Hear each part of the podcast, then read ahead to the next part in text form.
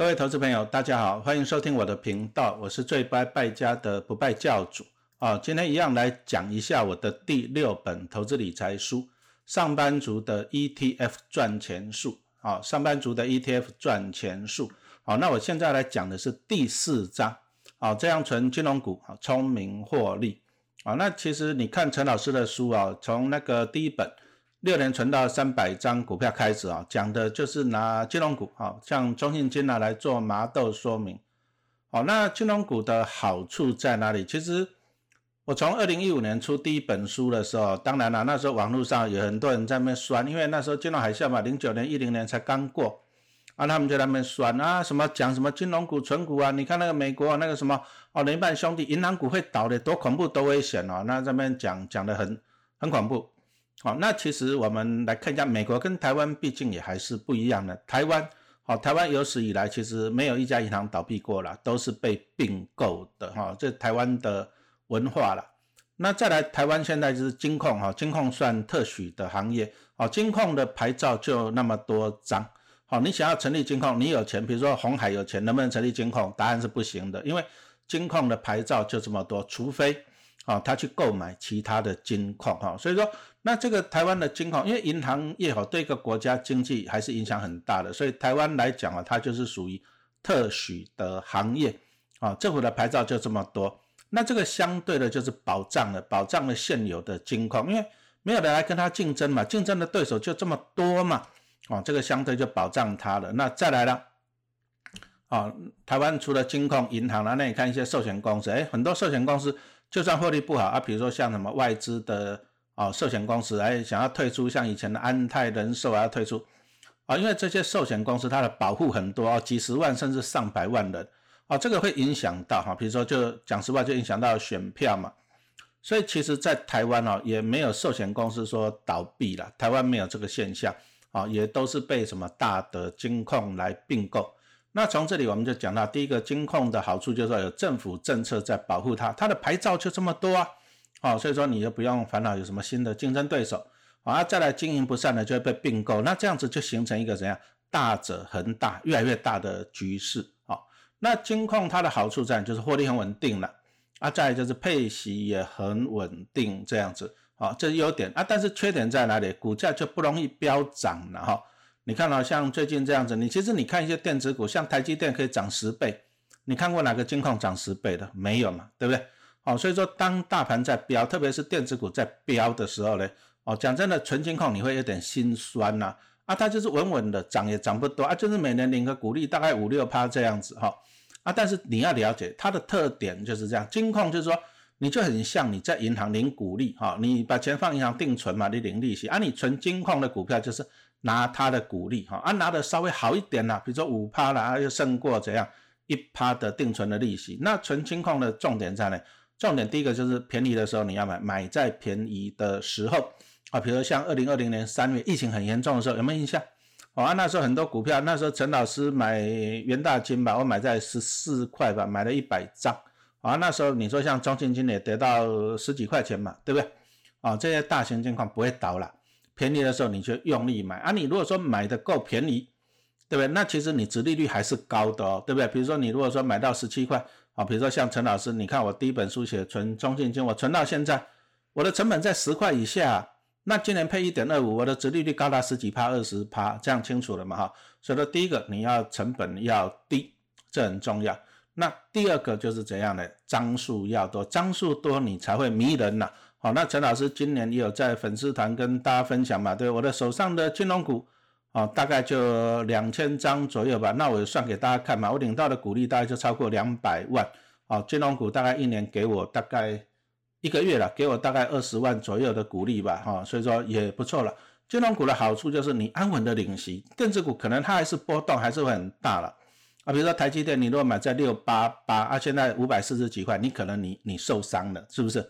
那老师的金融股就放着，每天领一次息，每天领一次息，哦，把它当做金鸡母。那我反而我不是很在乎股价，那我领到了息，我再买回去嘛。啊，像我今年领到两百多万金融股的股利，那两百多万我再买回去嘛，这样清楚了，买个一百张再买回去，那我张数就会越来越多。哦，所以说金融股你就是存张数，把它存多一点。好，那金融股其实它还是有迷人的地方了，就是你安稳的领息，啊，它的缺点就是因为太安稳了，所以说你也没有很大的价差可以赚。好，那金融股为什么要存金融股？其实还是一句话讲，你要去看那个现金流。哦，什么意思呢？哦，其实台湾人都很喜欢买房子，这不是新闻嘛？那你可以去查一下，现在台湾人的房贷余额超过八兆，就是跟银行借了超过八兆的钱去买房子。啊，因为台湾房子很贵嘛。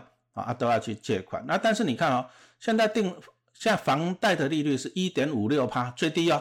你把它乘以八兆看看，一千两百亿。所以台湾人一年哦，一年就支出一千两百亿，平均一个月一百亿利息哦，还不包含本金给银行啊。这样清楚了吗？哦，那你看啊，这笔一千两百亿一年的钱到银行去，那我当然我是去当银行的股东嘛，对不对？那我把这些钱赚回来，零股利赚回来，你从这里你要看到一个现金流。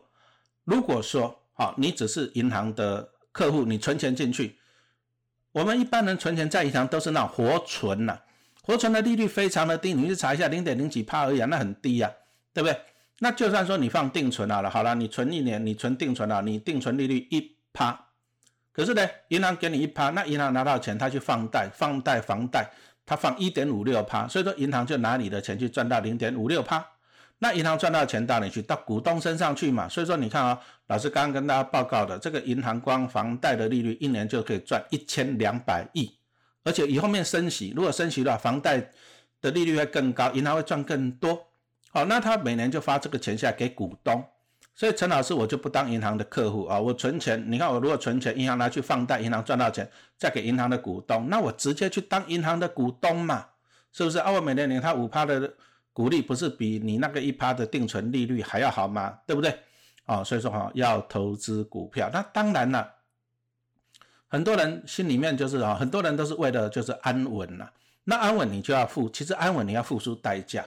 定存稳不稳定？稳定啊。那现在政府保障你三百万嘛，三百万以内你银行倒了，政府会保障你。其实银行不会倒了，你放心了。好，就是都会被并购，而且现在的台湾的这些大型金矿。基本上规模都很大，你说像中信金每年都赚四五百亿，都在赚钱，怎么可能会倒？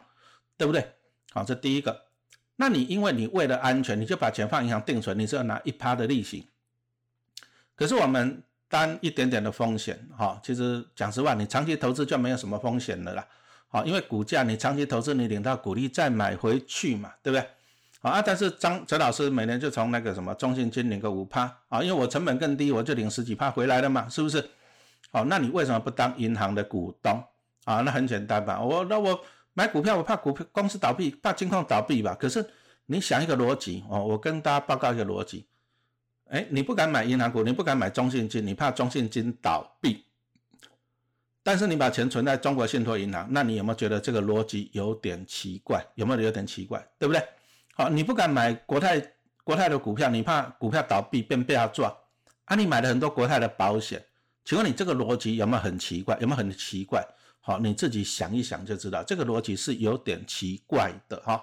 所以说你还是啊，还是你要了解的，不是说安稳就好，定存安稳就好，安稳一定要付出代价。好，那我们宁可怎样？我们宁可付出一点点的风险。那其实这些大型金控最大的风险在哪？就股票跌嘛，那股价会下跌，这个跟跟反正就跟大环境有关嘛，对比如说像中信金。好，今年年初的时候，因为去年获利很好，那今年又升息嘛，对不对？涨到了三十块，啊，真的没有想到总裁讲了一句哦，金融股，哎，银行不会跟着美国升息，那就啪就下来了，好，就下来了。那下来到二十五块嘛，那如果说你买三十块到二十五块，你就承受这个五块钱的跌价风险了啊。但是如果说好，你放着不动，你不卖，你不卖，你每天领他股利可不可以？可以呀。所以说这个跌价的损失对你来讲没有损失啊。你就把它当做定存放着，你没有损失。好，那你说老师，万一跌到二十块了，那你就再加码就好了嘛。你把你的成本降低一下，哦。那这个刚讲到就是这样子。那当然有很多人还是很很烦恼了。那很简单嘛，你就买关谷金控。哦，那什么叫关谷金控？其实现在大概百分之百国家的就只有那个什么台湾银行了。不过台湾银行股票没有上市嘛，哈。那你说像以前的三商银啊什么？彰化银行、华南银行跟第一银行嘛，啊，后来都民营化。那你说像兆丰金，兆丰金也是以前也是啊，也是那个什么交通银行，后来是民营化了。不过他们里面财政部都是大股东，哦，那所以说其实你看一下，只要每次政党轮替啊，你说兆丰啊、第一啊、华南这些关谷金矿的董事长、总经理都会换人呐。好，政党轮替以后啊，这些关谷包含那个什么中钢的董事长也都会换人，啊换谁？当然换自己人嘛，是不是？好，所以说其实台湾人哈，你不要太消政治，台湾人都太消政治了。好，一讲到讲到敌对的，你就骂的他们好像要他的命、吃他的肉、喝他的血一样，对不对？那自己人当选，哇，好开心的放鞭炮。你我跟你讲了，你你只有当家做主一天，就是你投票那一天了。那等到人家选上以后，我跟你讲了。那些什么院长啊，什么部长啊，那些什么金控的董事长啊，中钢董事长，那什么中华电董事长，都轮不到你啦，都轮不到你了，都是人家的亲戚朋友，人家有关系的啦。哦，所以说台湾人你不要太消政治，哈，你他当选了你也没有好处啊，有好处的都是他的亲戚朋友，哦，所以说我们还是拼经济，好拼经济，这样清楚没有？好，那老师在这本书上我就拿了赵方金来举例。好，那赵方金以前老师强调是以前了，以前是不错了，因为他以前大概就配一点五到一点七，那股价大概在三十块以内啊左右了，所以兆丰金以前他的值率都有五趴到甚至到六趴这样子啊是不错。啊，但是呢兆丰金呢，其实你有看老师的粉丝团，二零二二年啊，那兆丰金就涨涨到四十五块嘛，那老师粉丝团一直在分享，就说要注意啊，要注意啊，要注意啊，为什么？因为兆丰金的获利没有成长嘛。哦，你看他二零二一年大概赚一点八三，哎，讲错了，二零二零年大概赚一点八三，二零二一年大概赚一点八九，其实没有赚很多了。它之前是赚两块，从两块衰退到一点八多，为什么？因为二零二零年开始就降息，降息就导致金融啊金融股的啊获利的利差就减少了。所以兆丰金其实在二零二一啊跟二零二零获利是跟以前二零一九是衰退的啊，但是因为股市好嘛，这个大盘再好，你看涨到一万八千点。好，那水涨船高，所以说以前兆丰的股价啊二十几块就涨到三十几块，甚至三十几块到四十几块嘛。那你以前看中信金大二十块涨到三十块，这个纯粹是大盘水涨船高，这第一个。那再来就是哎，大家觉得，因为今年今年大家都知道，二零二二年股市变数很多，所以资金会跑，跑到哪里去？第一个大家可以看到就是那个什么电信类股，哇，都飙了一波嘛，对不对？其实电信类股它的殖利率也不迷人啊，你看那个。中华电它以从以前的五趴到现在只有四趴而已啊，那为什么股价会涨？很简单，因为大盘不稳定。那大盘不稳定呢，资金就跑到这种啊民生的电信类股上面去哦，比较安稳，就是把资金 parking 在那里啊。再来资金也是从电子股出来啊，那赵方军这种关股金控嘛，对不对？啊，大家讲的不会倒嘛，因为有财政部当靠山，怎么可能会倒？对不对？这种公家银行如果倒了哈，你你金条再多也没有用了，对不对？啊，所以说大家就资金进去，但是你要注意哦，我刚刚已经讲到了，好，你希望安全，希望安稳，但是你要付出代价。四十块以上的兆方金你再买，你再买到最后你付出的代价是什么？你就是套住了嘛，对不对？好，你就是套住了哦，所以说这个要注意。那你看到兆方金已今年涨到四十块以上，那其实它的殖利率只有三趴呢，掉到三趴多了呢，殖利率已经不迷人了。那今年配一点四的现金，配零点二五的股票。那投资人可能会觉得，哇，很爽啊，配一点六五很爽啊。可是你要晓得，他去年只有赚一点八多，配一点六五表示怎样？他几乎把大多数的钱拿来配给你了。那现金只有配一点四，还配了股票股利零点二五，那你会觉得哇，好爽哦。你如果有一百张，你会多什么？反正零点二五是什么意思？就是一张股票会给你二十五股啊，二十五股这样子。啊，你会说老师，我股票增加了，我也很爽。其实除息啊，配再多的钱，除权配再多的股票。总价值是不会改变的，注意总价值是不会改变的，所以你其实你没有赚到了，除非它填全息，不然你没有赚到。好，那兆方金为什么要配股票股利？那其实这个就要讲到兆方金，兆方金以前股利都很好，对不对？然后配一点五，配一点七，可是赚大概赚一块多，赚两块，那这个配很高哦。兆方金它的盈余分配率赚两块配一点七，这个盈余分配率八十五趴。啊，你看中信金就小气了，赚两块多配一块钱，这个盈余分配率只有四十几趴啊。那大家会觉得说啊，那兆丰金很很大方嘛，是不是？很大方是不错了，好啊。但是问题就来了，很大方就表示他公司里面他保留的钱就不够多，哦，保留的钱就不够多啊。那你看中信金赚两块配一块钱，他就保留了很多的钱。那保留很多的钱有什么好处？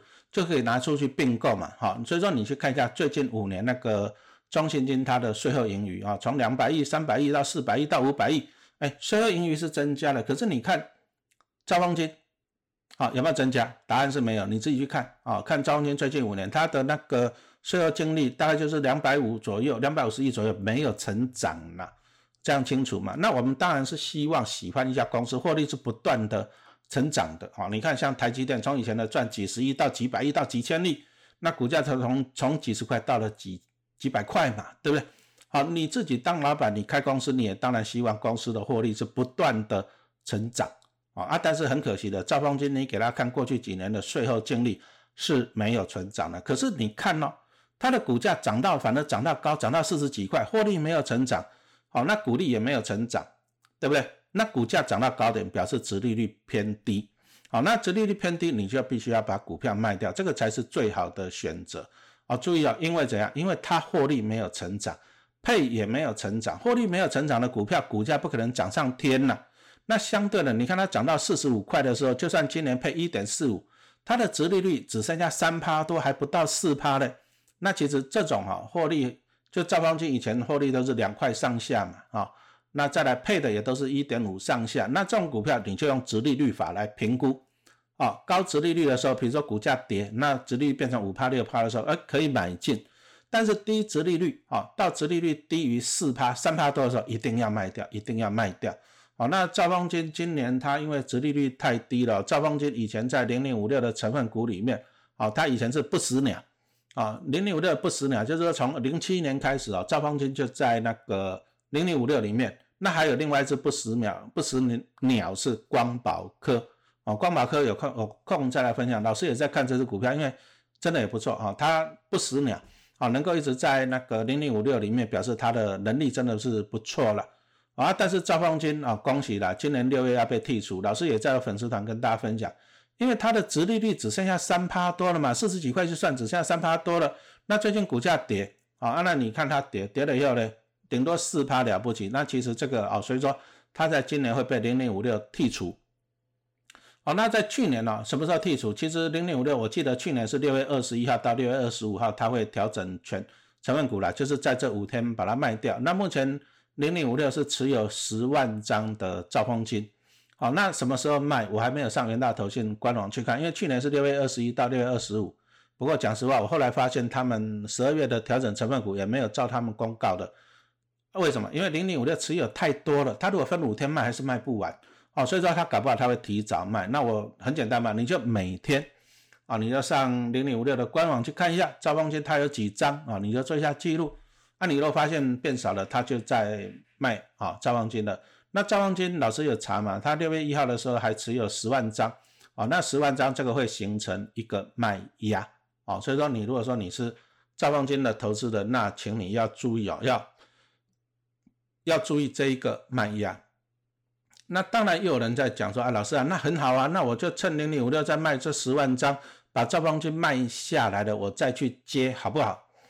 理论上是可以的，但是问题是赵方金现在还是很贵啊，三十七块、三十八块，我我觉得还是很贵。其实，其实你如果说赵方金你要得到五趴的殖利率了哈，你要得到五趴，那怎么算？你看他今年配一点六五嘛，那你就把一点六五你把它乘以五趴，就是。啊，二十倍，啊，所以说一点六五，你把它乘以二十倍，答案是三十三块钱，啊，这个是用五趴的折利率来评估，啊，所以说如果是三十三块钱，它就有五趴的折利率，那目前三十七、三十八，我讲实话，我觉得还是很贵，我就不会去啊，不会去考虑。那再来兆丰金，其实你给他看往年的股价走势，啊，你会发现到一件事情，哎，它除夕前都会有一个高点，为什么？因为因为大家还是想要领股利啊，那想要领股利，你要怎么做？当然，当然你要买进差股利可以领嘛。所以你看兆丰金，其实你去看它过去的股价线图，你会发现呢，哎，除夕前都会上涨啊，因为大家去买啊要领股利。可是除夕后呢，其实跌的都不轻，为什么？因为没有股利可以领了嘛。这第一个，你看二零二零年跟二零二一年除夕后都往下跌，因为没有股利可以领了嘛，对啊，股价就往下修正哈，就买盘不见了。那再来就是有些人他就趁机这样获利了结，我领到股利了嘛，我就获利了结哦这样子。所以说你如果说对兆丰金有兴趣的话，你就等等到除夕后再来接。不过兆丰金今年的获利讲实话还不是太好哦，你给他看前四个月的获利好像只有赚零点五吧，如果记错，请你原谅哈。那这个这个获利还是要再加，哎，老师有点忘了，反正你去查一下了哈。就其实我目前评估兆丰金今年的获利大概跟去年差不多，那获利没有成长，但是它今年配了零点二五的股票股利，表示怎样？表示它的股本会膨胀二点五趴。那如果说它的税后净利没有增加二点五趴，哦，它的 EPS 就会衰退啊。所以说，如果说你对兆丰金有兴趣的话，我们按照以前的经验哈，第一个你就用二十倍的折利率去评估哦它的股价。那当然，老师书上有有一些算式的，因为 p a c k a g e 的只能讲生意。那老师书上里面有有教大家怎么去算哈，便宜价、昂贵价跟什么合理价哈。所以说，还是建议你买书来看。好，那会计算股价就是避免你买在太贵。就像老师刚刚讲的。我在粉丝团一直提醒啊，四十五块我也在提醒，那为什么有人四十五块还在买？你难道不会算值利率吗？因为你不会算嘛，所以你买在四十五块嘛。可是现在三十七跌掉八块钱了，那一张股票就赔八千块。你买老师的书，你可以买好几百本了嘛，对不对？哦，所以说哈，股海在走，知识要有哈。那怎么样去计算这种值利率啊？请你看老师的书，那我还是建议你去买书，真的要买书。上班族的 ETF 赚钱术，好好，谢谢大家的收听。